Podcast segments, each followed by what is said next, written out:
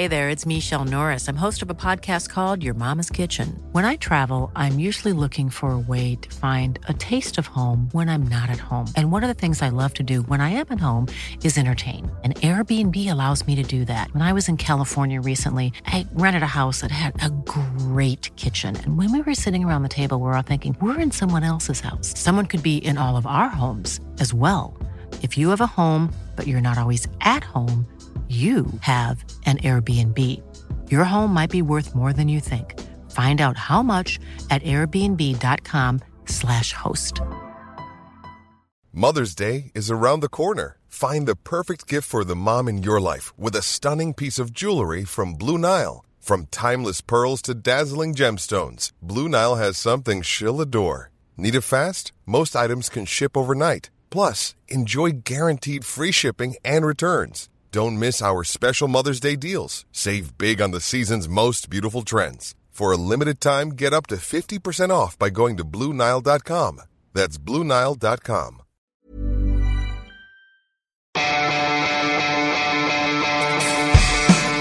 Universo Premier, tu programa de cabecera de la Premier League. Hoy, con Álvaro Romeo y José Miguel Pinochet. Hola, ¿qué tal? Bienvenidos a Universo Premier. Reciban un cordial saludo de Álvaro Romeo. Si la semana que viene el Manchester City y el Liverpool superan los octavos de Liga de Campeones, estaremos hablando de que abril llegará con cuatro equipos ingleses en Champions. No es baladí, y no es imposible. Mejorará, si acaso, el fenómeno del año pasado, cuando la Premier League metió a cinco equipos en octavos de final, un logro que a mi entender pasó muy de puntillas. Pero de lo que toca hablar es de dos pases, el del Tottenham eliminando al líder de la Bundesliga y la proeza del Manchester United en París, donde los Diablos Rojos tenían que remontar un 0-2 en contra y para colmo con 10 bajas en la enfermería. Se hizo, ganando 1-3 y aprovechando obsequios de Buffon, Kerer y en menor medida también de Kimpende. No descubro, nada si les digo que United es otro desde, desde que lo pillara Solskjaer. Ahora, al principio yo creía que lo del noruego podía ser un efecto efervescente. Los jugadores del United llevaban mucho tiempo escuchando por boca de su anterior entrenador lo malos que eran y a poco que les soltasen un par de piropos iban a mejorar sus eh, niveles de confianza seguro. Otra cosa es que empiece a hacerse patente que con Solskjaer y no con cualquier otro entrenador que no sea Mourinho, sino con Solskjaer. El United tiene un poquito de garbo y también bastante empaque. Eh, Solskjaer está haciendo una cosa de maravilla, creo yo, que es enlazar la era Ferguson con la suya repitiendo mensajes y consignas pertenecientes al universo emocional del hincha del Manchester, muy reconocibles, muy suyas. El típico We Are Manchester United, si le preguntan por las bajas, el Fergie Time, si le inquieren por un gol al final del partido, y se está comportando tanto como un motivador como un estadista de club, y me parece que así se está ganando un futuro en el equipo. Disculpen el cariz de la entradilla, les prometo que también habrá espacio para analizar la pérdida del liderato del Liverpool a manos del City o la incapacidad de Aubameyang para desanudar un derby del norte de Londres, finalizado además con empate a uno. Todo lo hablaremos aquí en Universo Premier en 45 minutos de radio. Tottenham 1, Arsenal 1, anotaba primero el bueno de Aaron Ramsey en el 16 de partido y empataba Harry Kane de penalti en el 73. ¿Fue penalti? Sí, pero también fue fuera de juego de Harry Kane en el inicio de la jugada. Bournemouth 0, Manchester City 1. No recordaba yo un encuentro en el que un equipo haya plantado tan poca batalla como hoy el Bournemouth. Una victoria memorable del equipo de Solskjaer ante un muy buen Southampton. El United ahora queda cuarto, lo pasa al Arsenal, mantiene el invicto Solskjaer. Fulham 1, Chelsea 2, el Chelsea continúa en carrera de Champions. Este derby en este Everton-Liverpool que acaba sin goles 0-0. El Liverpool que vuelve a dejarse dos puntos como visitante y van tres de manera consecutiva. Pierde el liderato, pasará de ser perseguido a perseguidor. El Manchester City es nuevo líder de la Premier League.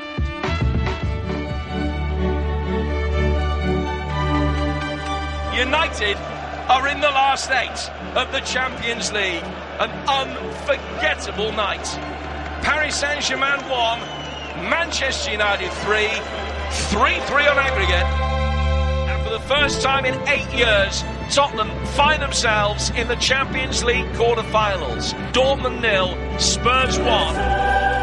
Ahí tienen Borussia Dortmund 0, Tottenham 1. En el global de la eliminatoria ha ganado el Borussia el Tottenham por 4 goles a 0. Tenemos ya el Tottenham en cuartos de final, al igual que al Oporto, que venció a la Roma por 3 goles a 1, 4-3 en el cómputo global de esa eliminatoria.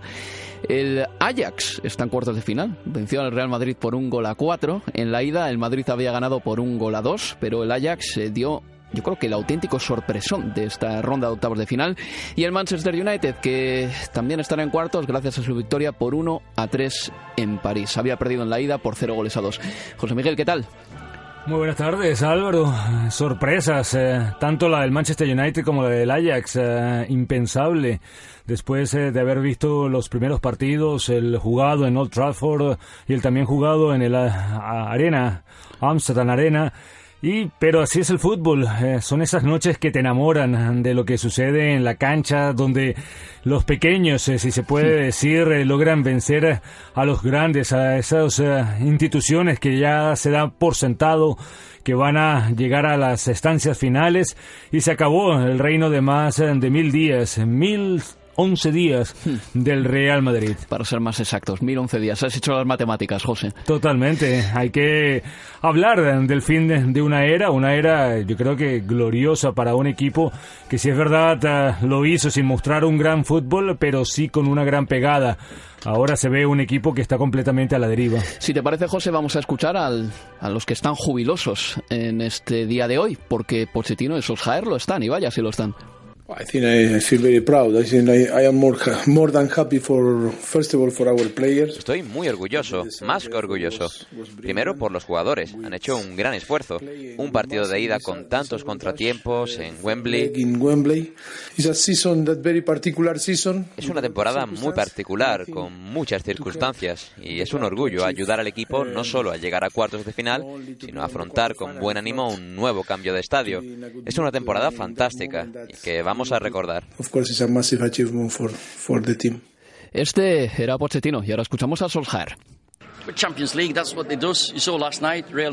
La Champions League es así, lo visteis anoche con el Madrid Ajax.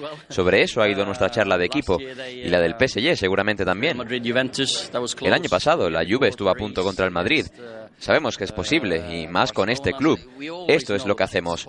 Esto es el Manchester United. Man United.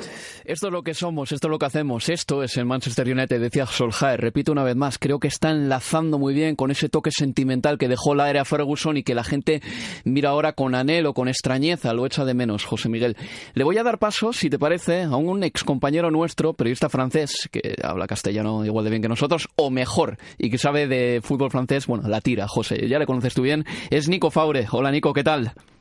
Buenas, ¿qué tal, chicos? Bueno, Nico, el eh, Manchester United ganó en París, como digo, por un gol a tres en un partido que dejó, bueno, pues un poquito, si me permite la expresión, con el culo al aire al equipo de Thomas Tuchel. ¿Cómo se lo ha tomado la prensa, la prensa francesa? Pues así, más o menos. Eh, sí que es verdad que, pues ya sea el equipo, el Parisien, los eh, más grandes y incluso la prensa francesa en general, como no podía ser de otra manera, pues para ellos es una pesadilla peor que la remontada del Barça, de eso se hablaba ya eh, de, de, esa derrota, una debacle, también se, se habla mucho de, de Kylian Mbappé, que fue nueve en este, en este partido, jugó de nueve, recuerden Cavani llegaba justo de, de lesión, no quiso arriesgar Tuchel, y es un golpe muy, muy duro para el PSG y para el fútbol francés también, que al final pues pierde a su máximo candidato en Europa eh, esta, esta temporada. Digo golpe duro porque, por ejemplo, después del partido, ya lo vimos en el campo, había pues eh, Marquinhos, por ejemplo, estaba muy cabreado, pero es que después del partido, eh, incluso, perdón, dijo aún más, se fue a por todo el mundo diciendo que esto era impensable, que fue un partido muy, pero que muy por debajo del nivel esperado por PSG, que era favorito 2-0 eh, en la ida, sigue diciendo que su momento llegará, pero sí, eh, hablabais del reino del Real Madrid de mil un días, eh, pues muchos se preguntan cuándo, de cuánto va a ser el del PSG, llevan esperando eh, muchísimos años, el Qatar llegó en 2013 y es que parece, Álvaro, que en Europa no ha habido progresión, o sea, al final se gastan un montón de dinero, ganan la Liga desde diciembre casi y al final no pasan esa, esa barrera mental en, Champions y es un problema, ya son muchos años y es otro golpe más después de la remontada y de la, eliminación por el Real Madrid también el año pasado. Nico, ¿a, ¿a quién se le señala como culpable? Porque han cambiado los entrenadores, eh, no ha habido mejores resultados. Se ve una plantilla desbalanceada. Es verdad que tuvo las lesiones de Neymar y Cavani en un mal momento, pero es que el Manchester United llegó con 10 bajas también. Y lo que se vio en el terreno de juego fue un Paris Saint Germain que le regaló el partido al Manchester United, que se mostró muy regular, eh, con muy pocas variables, con muy poca fútbol, jugando a una sola carta. Y el Paris Saint Germain eh, minuto tras minuto le fue regalando la clasificación.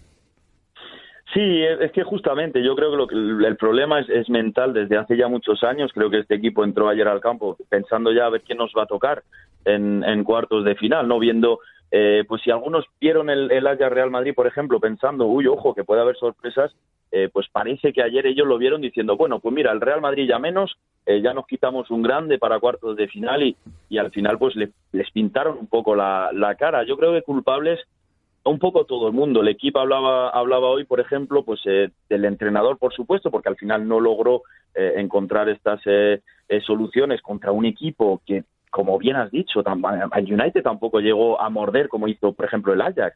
Es un equipo que le dejó la pelota al PSG, pero no supo, no supo qué hacer con ella. También se habla, por supuesto, de Nasser Al-Khelaifi, Nasser Al-Khelaifi que lleva ya varios meses, se dice, en la cuerda floja, el emir de, Qatar se lo está pensando, qué hace eh, con, con y si pone a otra, a otra persona. Son ya muchas eh, pues debacles, ya sea otra vez la remontada, el Madrid eh, el año pasado, son varios años sin pasar de, cuartos y, al final pues la... Sin llegar a cuartos. Sin, claro, no, llegando, pero luego no, no pasan esa, esa, esa barrera, ya son tres sin tocar cuartos seguidos, es verdad, pero no, o sea, al final es como que no se logra pasar, es, yo creo que es una barrera quizá mental, pero es que luego, por ejemplo, vimos a Adrián Rabiot, eh, que es un jugador que ha sido sancionado este año, ha habido toda una polémica, toda una polémica alrededor de Gaviot, pues Gaviot después del partido, después de la derrota de su equipo, de una eliminación vergonzosa, se le ve eh, en las redes sociales saliendo de, fiesta después de, este partido. Hay muchísimas cosas, yo creo, en, en, este, en este club por dentro que hace que no funcione. Es difícil deciros un un culpable, sinceramente. Yo creo que desde arriba hacia, hacia los jugadores, por supuesto, también eh, se podría enumerar a muchos. Pero lo que creo que le faltó ayer es quizás un poquito más, yo creo, la concentración, es decir, pero esto no está hecho. O sea, el problema del PSG es que en la liga está hecho antes del, del encuentro casi. Entonces, ayer llegaron con esta idea de quién nos va a tocar, contra quién vamos a jugar en cuartos, y al final es que el United tiró cinco veces. Los cinco tiros del United hicieron algo. Me, decías, me decías, Nico, también eh, antes que hay un problema con eh, la veteranía de Buffon, que se está notando muchísimo que, ya es demasiado mayor y que además tú me dices que quizá renueve, eh, es cierto lo que me comentas, y luego errores de, los chavales, de los más jóvenes. Empieza, bueno, el partido empieza, bueno, no solo empieza, sino que yo creo que el partido eh, se mete el United en el partido por el error garrafal que tiene Tilo Kerrer, que es el jugador de 22 años, que llegó por su versatilidad, puede jugar en, varias posiciones, eh, es un jugador muy eh, del gusto de, de Thomas Tuchel, lo ha traído, lo ha traído él. Es un error yo creo, de concentración. Si es que se nota, no mira, la da hacia atrás, al final Lukaku que bueno, es, un, este es otro Lukaku, llevamos varias semanas viendo eh, a, otro, a otro Lukaku totalmente diferente, pues al final no perdona. Luego, Buffon es un jugador, hay que saber que eh, antes del partido un medio, un medio francés sacó que, que, Areola sería el, titular de este, de este encuentro. Como ya bien sabéis, muchas veces antes, antes de este tipo de partidos siempre hay como una exclusiva eh, que sale, este va a jugar o no sale así, o va a jugar con estos tres arriba, pues dijeron que iba a ser Areola el, el, portero de este de este encuentro, entonces pues la gente se hacía preguntas, pero ¿por qué no meter a, a Bufón, que al final se le ha fichado para estos partidos? Es un jugador muy veterano, que, que tiene muchos partidos a su espalda, muchos títulos, y al final hace lo que, lo que hizo ayer, que es un error que también le da la vida al United, y es que antes de este partido ya se estaba hablando que Buffon iba a renovar eh, por un año casi seguro, está a gusto, quiere, eh, quiere seguir, el PSG quería también, no sé lo que va a ocurrir, eh, eso sí, después del, encuentro, pero de momento parece que, sí, que va a renovar Gianluigi Buffon para, con, el PSG. Y una cosa que también te sorprendía, Nico, era que la prensa internacional se le haya tomado o a chufla o lo haya celebrado que el Paris Saint Germain tenga tan mala fama fuera de, fuera de la ciudad de París.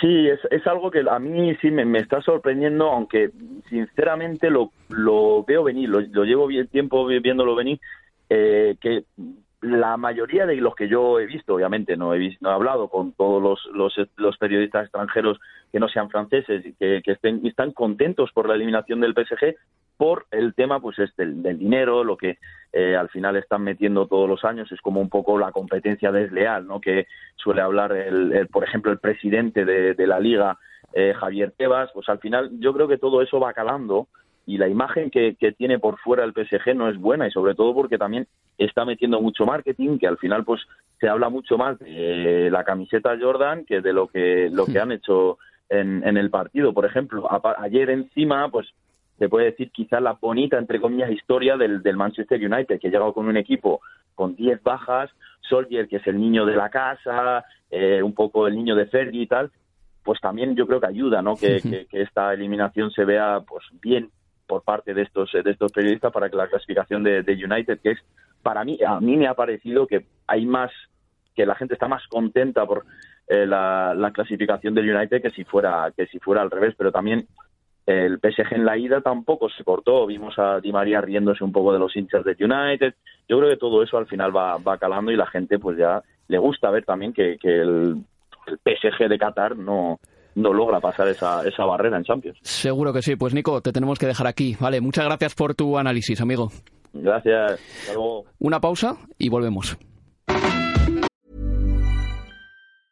Mom deserves the best, and there's no better place to shop for Mother's Day than Whole Foods Market. They're your destination for unbeatable savings, from premium gifts to show-stopping flowers and irresistible desserts. Start by saving 33% with Prime on all body care and candles. Then get a 15-stem bunch of tulips for just $9.99 each with Prime. Round out Mom's menu with festive rosé, irresistible berry chantilly cake, and more special treats. Come celebrate Mother's Day at Whole Foods Market. When you're ready to pop the question, the last thing you want to do is second guess the ring. At Bluenile.com, you can design a one of a kind ring with the ease and convenience of shopping online. Choose your diamond and setting. When you find the one, you'll get it delivered right to your door. Go to Bluenile.com and use promo code LISTEN to get $50 off your purchase of $500 or more. That's code LISTEN at Bluenile.com for $50 off your purchase. Bluenile.com code LISTEN.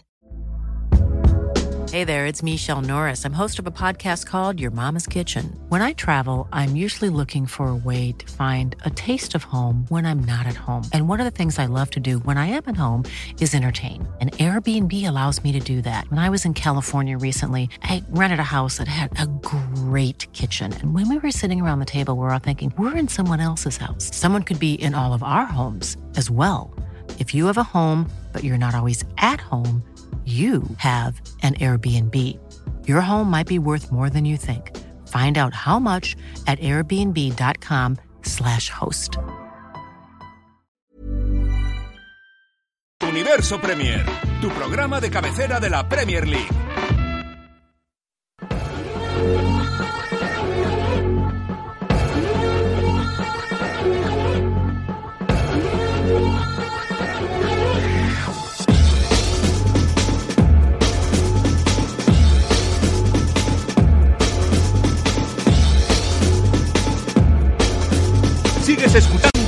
Universo Premier.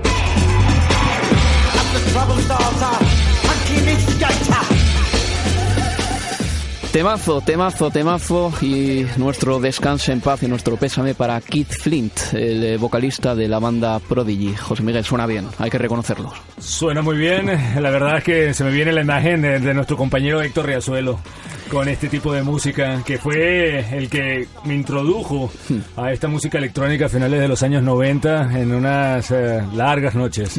Hay que decir una cosa, y esto es un paréntesis que no tiene nada que ver con el fútbol. Héctor Riazuelo para los que no lo sepan, es de los periodistas que más sabe de música que conocemos nosotros. Tenía un gran, gran programa eh, hace unos años llamado Onda Londres, eh, donde contaba todo sobre la cultura musical, a la cultura artística de esta gran ciudad. Magnífico, Héctor. Pues nada, amigo, si nos escuchas, ahí tiene nuestro saludo. José Miguel, seguimos con el Paris Saint Germain 1, Manchester United 3. El United, eh, según Mr. Chip, es el segundo equipo que remonta fuera de casa una desventaja de dos o más goles en toda la historia de la Copa de Europa, es decir, desde no la Liga de Campeones, sino desde que comenzó esta competición en los años 50. Eh, el primero fue el Ajax contra el Benfica en los cuartos de final de la temporada 68-69. El United llegaba con, llegaba con muchas bajas. La última, la de Alexis Sánchez, que mm, se lesionó el martes, una lesión que le tendrá fuera de los terrenos de juego de cuatro a seis semanas, una lesión de rodilla. Bueno, marcaba Lukaku en el minuto 2, Bernat empataba en el 12, Lukaku en el 30 hacía el 1-2 y el Paris Saint-Germain en la segunda parte no consiguió marcar. Bernat eh, tiró al palo en el minuto 84 y en el 90 llegó ese penalti por mano de Kimpembe. El eh, colegiado, en este caso Damir Descomina, eh, fue a mirar los vídeos eh, y al final decretó que había pena máxima, marcó Marco Rashford. Me decías, José Miguel, que la mano la mano, la, la, regla de la mano va a cambiar a partir del 1 de junio. si te parece, vamos al detalle más con todo eso después, pero ¿te, ¿te pareció penalti a ti? A mí Personalmente, eh, es el tipo de penalti que he defendido a lo largo de los últimos años, que no siempre se pita, porque siempre se justifica que el defensor, al estar de espaldas, no sabe la trayectoria de la pelota, entonces por lo tanto no es intencional la mano, sino que es la pelota la que golpea en el brazo. Pero si bien no se ha pitado en muchísimas oportunidades acá en la Liga Premier, en la Champions League, en las competiciones europeas también, yo creo que sí es mano, porque por más que sea, por más que esté de espalda, el brazo está extendido, el brazo está no pegado al cuerpo y eso hace que interrumpa, sea un obstáculo para la trayectoria del balón y por ende para mí sí tiene que ser infracción. Yo estaba leyendo antes la normativa que por cierto ha sacado la BBC, que mm, la verdad es que resume de maravilla normativas eh, complicadas muchas veces y te, explican dos o tres líneas cómo son exactamente las reglas. Y la mano, eh, por ejemplo, que la posición de la mano esté un poquito fuera de la posición natural, vamos a decirlo así, no implica necesariamente que haya habido una infracción.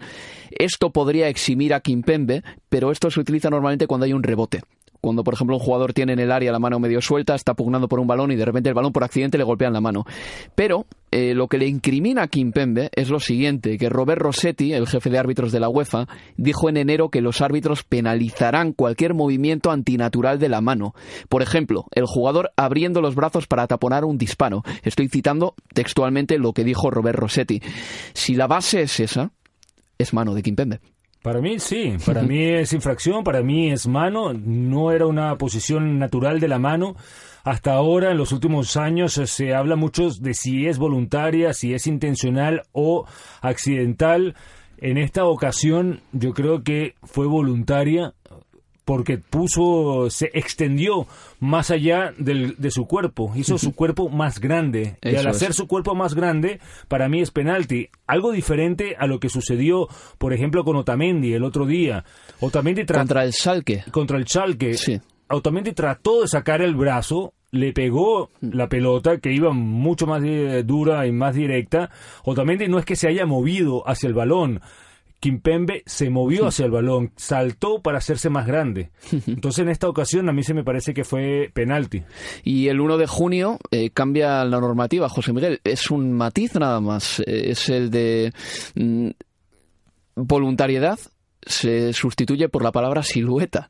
Eh, te, te, lo explico, si te parece. Eh, lo último que, dijo la IFAF, que es eh, la encargada de efectuar y hacer las reglas, es que se decretará a mano si los brazos se extienden más allá de la silueta natural. La palabra aquí es silueta, y silueta es que una persona en posición natural, es decir, erguida, no tenga los brazos, por ejemplo, medianamente alzados. Eso ya estaría fuera de la silueta. O no se voltee para no ver la pelota y extender los brazos como diciendo que yo no, yo no fui culpable, yo no vi la trayectoria del balón.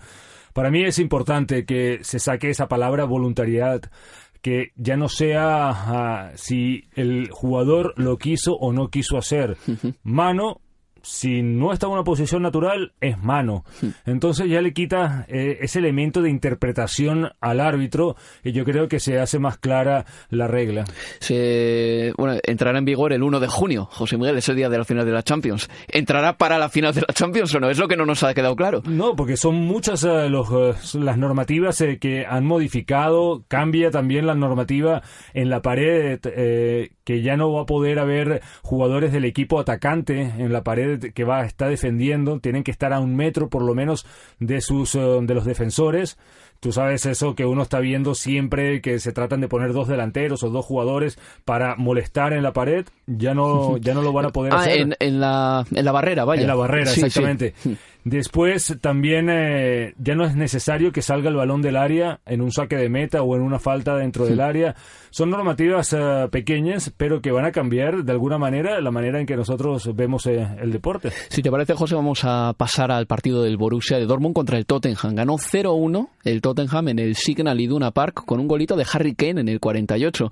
El Borussia disparó hasta 20 veces, seis de ellas entre los tres palos, tuvo un 62% de posesión, tuvo ocasiones claras en la primera mitad, en la segunda marcó Harry Kane y los números de Kane para una temporada en la que ha estado en algún momento un poquito mm, más mustio, vamos a decir, y con la pólvora mojada, y habiendo estado cinco semanas lesionado, además, entre enero y febrero, Harry Kane ha marcado ya esta campaña 23 goles. Nada mal, eh, sigue manteniendo su ritmo goleador. Es verdad que no se le ve eh, de una manera tan incisiva. Se habla mucho más eh, de los goles eh, de Son. para poner un ejemplo, dada la importancia que ha tenido el surcoreano en mantener al Tottenham allá arriba, mm, desde que regresó de la lesión había anotado un gol, pero se vio muy opaco el eh, jugador en el derby de- del norte de Londres, eh, más allá de que haya anotado el penalti, pero eh, por supuesto, esta victoria refuerza un poco la campaña de, de los Spurs de Mauricio Pochettino, le dejan con la ilusión de, de tal vez poder jugar unos cuartos de final en White Hart Lane, no creo que suceda, pero por lo menos la ilusión está. Venía el Tottenham además de, de derrotas difíciles, como por ejemplo la sufrida contra el Chelsea. Eh, yo creo que por eso Pochettino también, eh, llegado a un punto entre la, la lesión de Winks, que le faltan efectivos en el centro del campo, y que perdió dos partidos consecutivos antes del derby del norte de Londres, yo creo que por eso empezó a apostar por tres centrales. Y ha jugado los últimos dos partidos con Davinson, con Vertonghen y con Alderweireld. No sé si eso va a ser un recurso o vamos a decir una, una obligación del periodo de la temporada en el que estamos o a partir de ahora se va- lo va a utilizar ya lo de los tres centrales de nuevo Lo había utilizado antes también, eh, y en la temporada pasada, Sí, sí. En, en muchísimos partidos. Lo que pasa que yo creo que a lo largo de todo este año nunca ha tenido a los tres disponibles. ya Bertongen estuvo bastante bastante fastidiado Y Alderweireld al principio de la temporada Claro. también. Después el mismo Davison Sánchez también ha estado por fuera, que han tenido que utilizar incluso a Juan Foyt en esa, en esa demarcación. Eric Dyer también ha estado por fuera, que es otro que sabe jugar de central. Eh, ya lo decía Pochettino en el corte que escuchamos ah, anteriormente. Ha sido una temporada con tantas condicionantes que yo sigo insistiendo.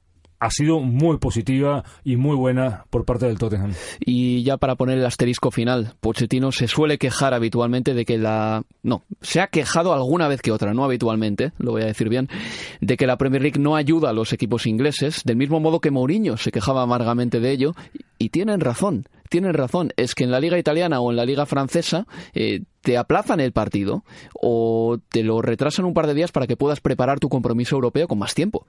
La verdad que en este en esta oportunidad no estoy tan de acuerdo con él porque al final de cuentas jugó el sábado al mediodía, venía de jugar el miércoles, no podía jugar el, eh, el viernes, es decir, eh, venía una semana muy cargada de partidos y yo creo que se lo pusieron lo más antes lo, lo más antes posible. Creo que, que en un principio el derby del norte de Londres estaba programado para el día domingo y al final eh, lo pasaron para el día sábado y al mediodía.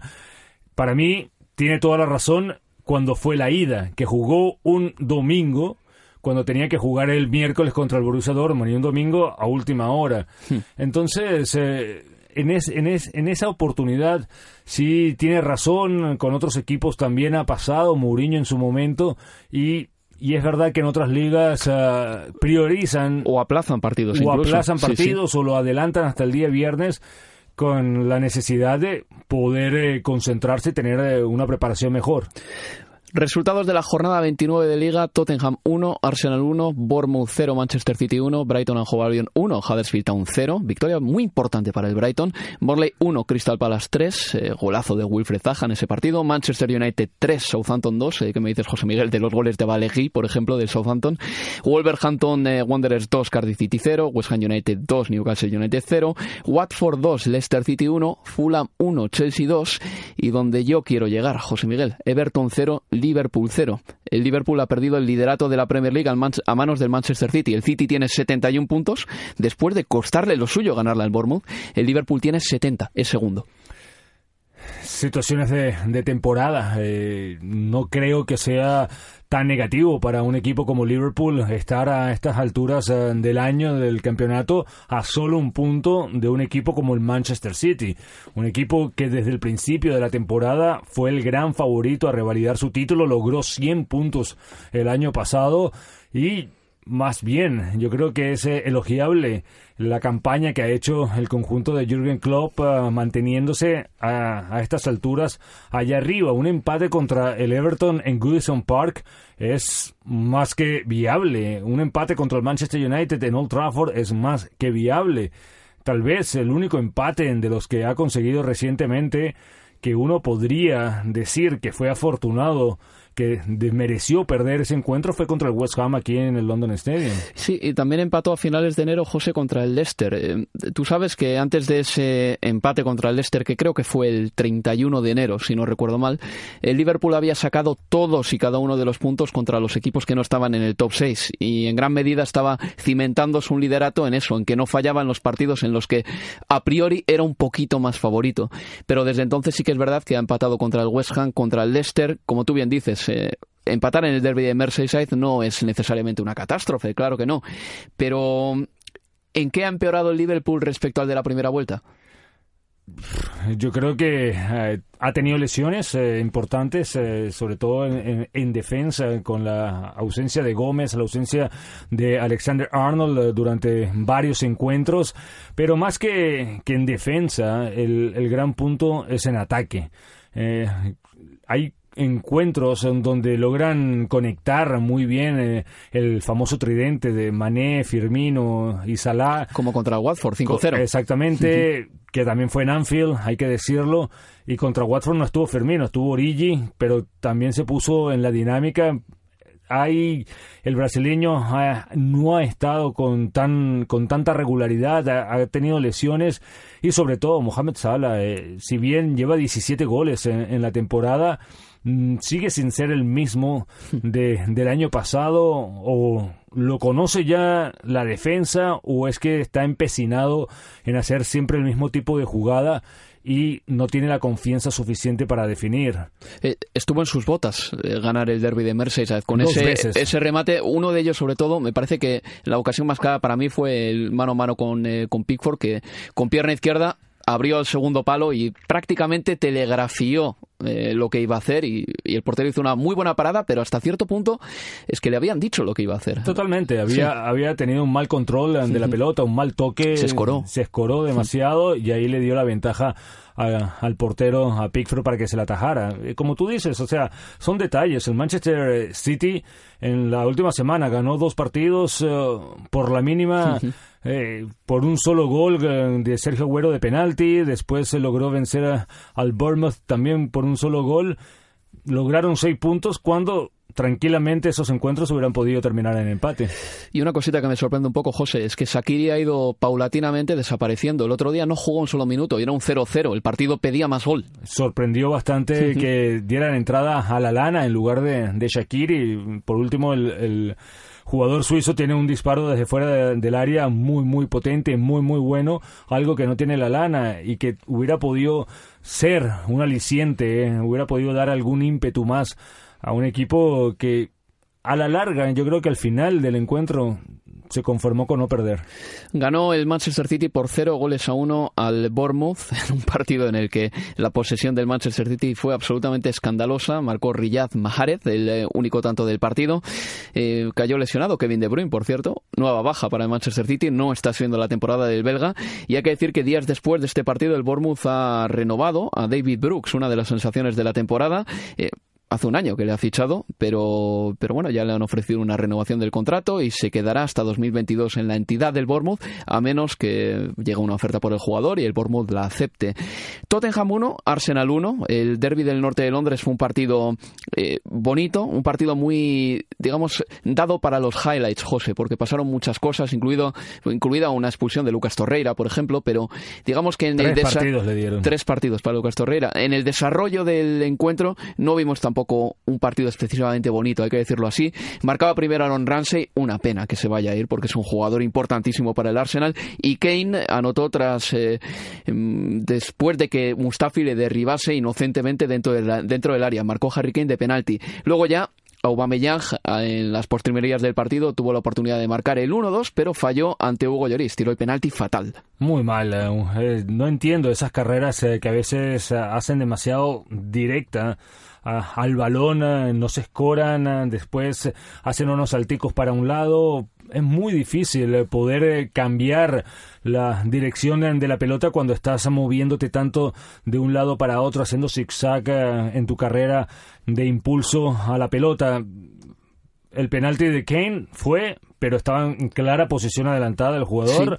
El penalti que le hicieron a Bumayán Esa con el VAR, no José, fue. se cancela, ¿eh? Se cancela Seguro, totalmente. la de Harry. Kane, digo. Yo creo también. La de Abuma- Abumayán, un poco más difícil de cancelar, pero fue un error completamente del árbitro y fue una oportunidad perdida del Arsenal de acercarse más al Tottenham, que está viendo como el Manchester United, el mismo Arsenal, y si Chelsea gana su partido que tiene pendiente contra el Brighton, si no me equivoco, también van a estar ahí. Va a ser muy interesante esa disputa por la, la clasificación a la Liga de Campeones. Desde luego, el Tottenham ahora mismo es tercero con 61 puntos, el Arsenal es quinto con 57, cuarto es el United, que no lo he dicho en orden, el cuarto es el United con 58, sexto es el Chelsea con 56. Y al respecto del penalti de Aubameyang, si lo vas a tirar así, más te vale tirarlo como Daniele De Rossi contra el Oporto, que hizo una paradiña preciosa tras tomar carrerilla parecía amagó con romper la pelota y justo antes de disparar dejó sentado a Casillas hizo la paradiña y luego ya la marcó como había que marcarla como mandaban los cánones. Más partidos de la anterior jornada pues eh, sepan ustedes por ejemplo que Scott Parker ya debutó con el Fulham en un partido que ganó el Chelsea por un gol a dos. Lo necesitaba muchísimo el equipo de Sarri con en la portería Sí, por supuesto, y una gran actuación eh, del portero español también. eh, Sarri quedó contento, yo creo que los aficionados del Chelsea quedaron contentos de pasar página a ese bochornoso incidente que vimos en la final de la Copa de la Liga y el equipo mm, con Higuaín un poco más eh, en forma, con un, una- un pipita que puede estar eh, siendo importante en este tipo de encuentros, todavía tiene la esperanza de clasificar a la Liga de Campeones, como decíamos, si suma esos tres puntos del partido que tiene pendiente, sería el cuarto. En eh, el partido, Kepa, dices que estuvo bien, José Miguel. eh, ¿Te da la impresión de que este tema ya está zanjado? Diríase que sí. Sí, yo creo que sí, eh, no tiene necesidad de seguirlo alargando. Ya yo creo que todo el mundo entendió lo que pasó, todo el mundo supo y asumió su rol, lo que tuvo que cumplir de castigo en ese duelo contra el Tottenham y al final eh, no puedes seguir sentando al portero más caro del mundo. Vamos a seguir con la clasificación de la Premier League. Ahora mismo séptimo es el Wolverhampton, empatado a puntos con el Watford. Ambos tienen 43. Yo creo que la séptima plaza puede dar acceso a Europa para la temporada que viene. Otra cosa es que al Wolverhampton o al Watford o al West Ham o al Everton o al Leicester les apetezca realmente tener que jugar fútbol europeo a partir del mes de julio. Y ahora mismo estarían en descenso el Cardiff City con 25 puntos, el Fulham con 17 y el Huddersfield Town con 14. Decir que el Cardiff City ha perdido un jugador importantísimo. Está hablando de Bamba, que se ha roto el ligamento cruzado anterior y se va a perder lo que queda de temporada. José, tal como está clasificación por abajo, con un Cardiff que está a dos puntos del Southampton. Yo creo que es el único equipo que puede pelear realmente permanecer en Premier, pero el Fulham, que está ya a 10 puntos de la salvación, y el Huddersfield Town a 13, parecen sentenciados. Eh, Yo creo que sí. Eh, pensaba en algún momento de la temporada que el Fulham eh, podría reaccionar, podría recuperarse, pero eh, la, debilidad en defensa es demasiado grande y me atrevería a decir que el Cardiff es el otro equipo que va a bajar. Bueno, pues eh, esto ha sido el repaso a la jornada 29 de liga. Es momento de ir con la jornada 30 después de la pausa. Universo Premier, tu programa de cabecera de la Premier League.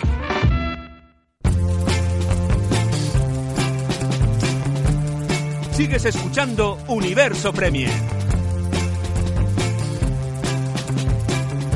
Este domingo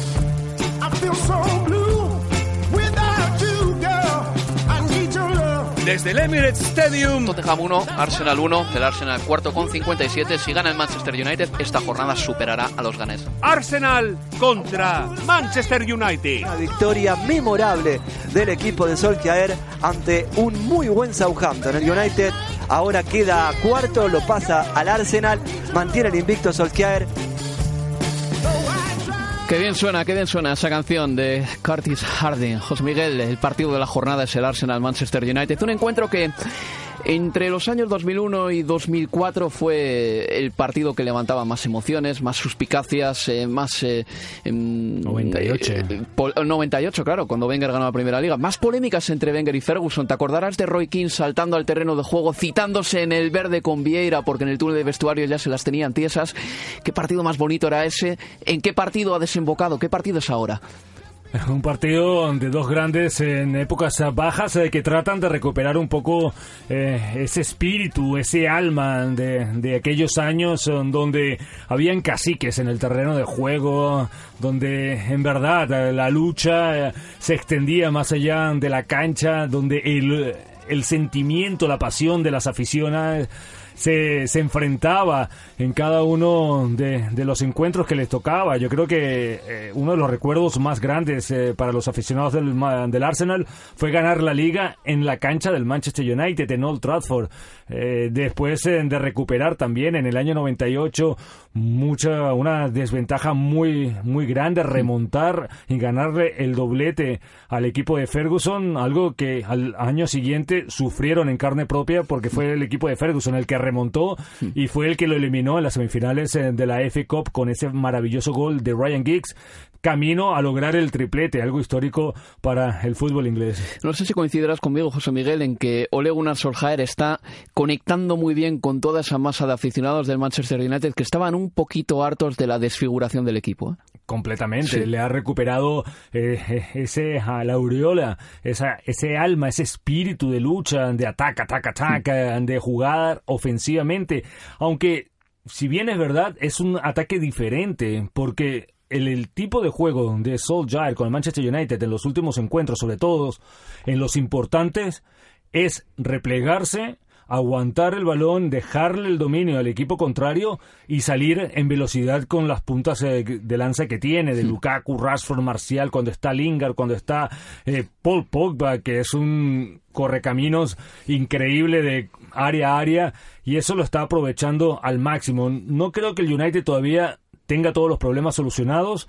No creo que sea este equipo el que esté para ser campeón, pero sí tiene elementos importantes donde se puede construir una base de cara al futuro. Pero cómo se agradece también, por ejemplo, que tenga tantas bajas y aún así no se pongan ningún tipo de pretextos, ¿verdad? O sea, que, que, se salga al terreno de juego a decir, bueno, vamos a jugar con nuestros, con nuestros mimbres. Es un discurso fabuloso, y es un discurso que el aficionado, que los periodistas, eh, yo creo que todos agradecemos al pesimismo que había antes, eh, desde la época de David Moyes, al antifútbol de Luis Van Gaal, de tener en la pelota en un 70%, de dar mil toques, pero todos en el sector defensivo. El eh, Arsenal tiene, José Miguel, 12 puntos más ahora que el año pasado a estas alturas de la temporada. Ahí está el dato para que veas que las percepciones con Unai Emery em, pues seguramente se cumplen y que el equipo está mejor tal como parece, no solo en el juego sino también en, eh, en lo numérico. Y el Manchester United lleva 12 partidos de Premier League imbatido con Solskjaer, es decir, todos y ha conseguido 32 puntos de 36. Si la liga hubiese empezado ese día en que Solskjaer se hizo con las riendas del Manchester United, el United sería líder con 5 puntos más que el siguiente clasificado.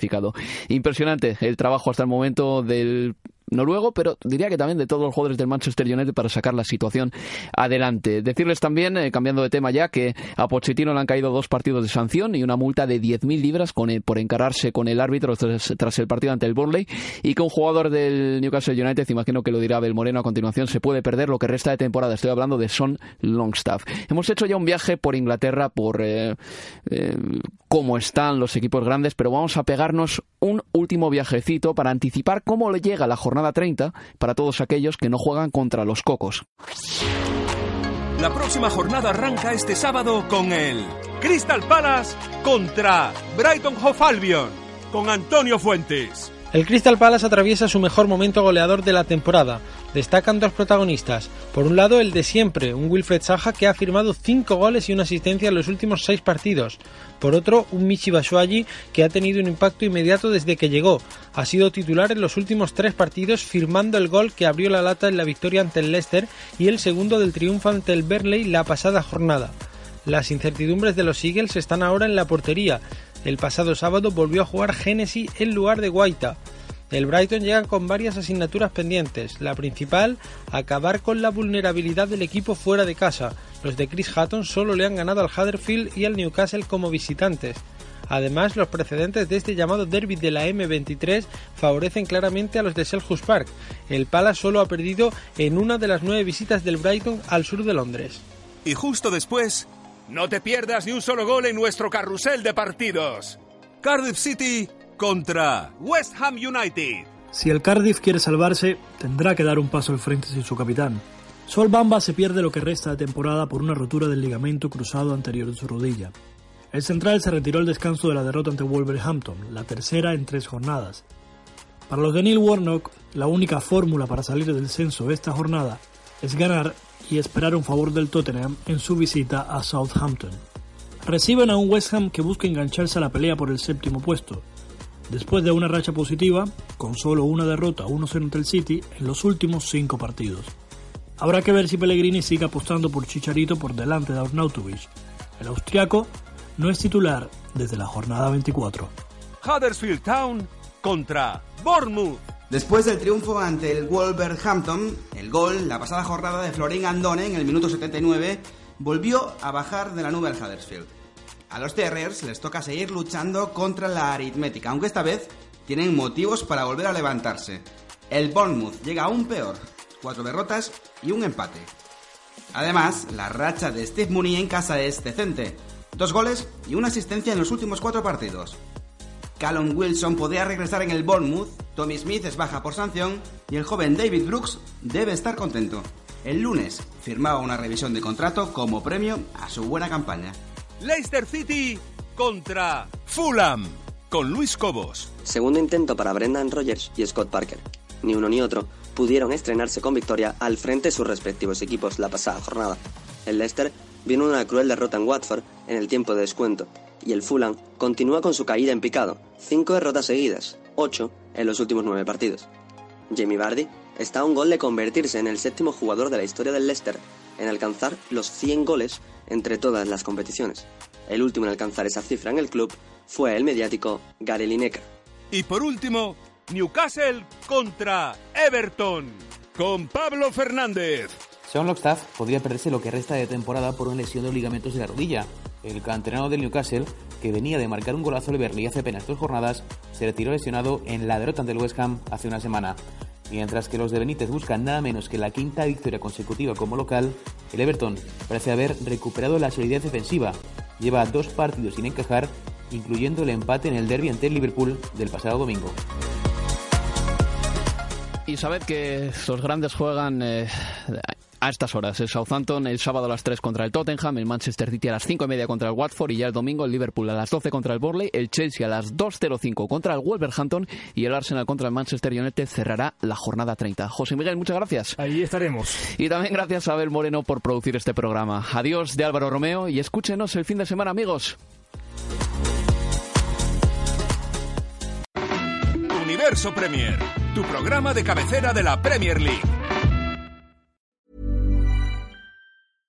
Imagine the softest sheets you've ever felt. Now imagine them getting even softer over time. That's what you'll feel with Bowl and Branch's organic cotton sheets. In a recent customer survey, 96% replied that Bowl and Branch sheets get softer with every wash. Start getting your best night's sleep in these sheets that get softer and softer for years to come. Try their sheets with a 30-night guarantee. Plus, get 15% off your first order at bowlandbranch.com. Code BUTTERY. Exclusions apply. See site for details.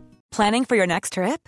Elevate your travel style with Quince. Quince has all the jet setting essentials you'll want for your next getaway, like European linen, premium luggage options, buttery soft Italian leather bags, and so much more. And is all priced at 50 to 80% less than similar brands. Plus, Quince only works with factories that use safe and ethical manufacturing practices. Pack your bags with high-quality essentials you'll be wearing for vacations to come with Quince. Go to quince.com slash pack for free shipping and 365-day returns.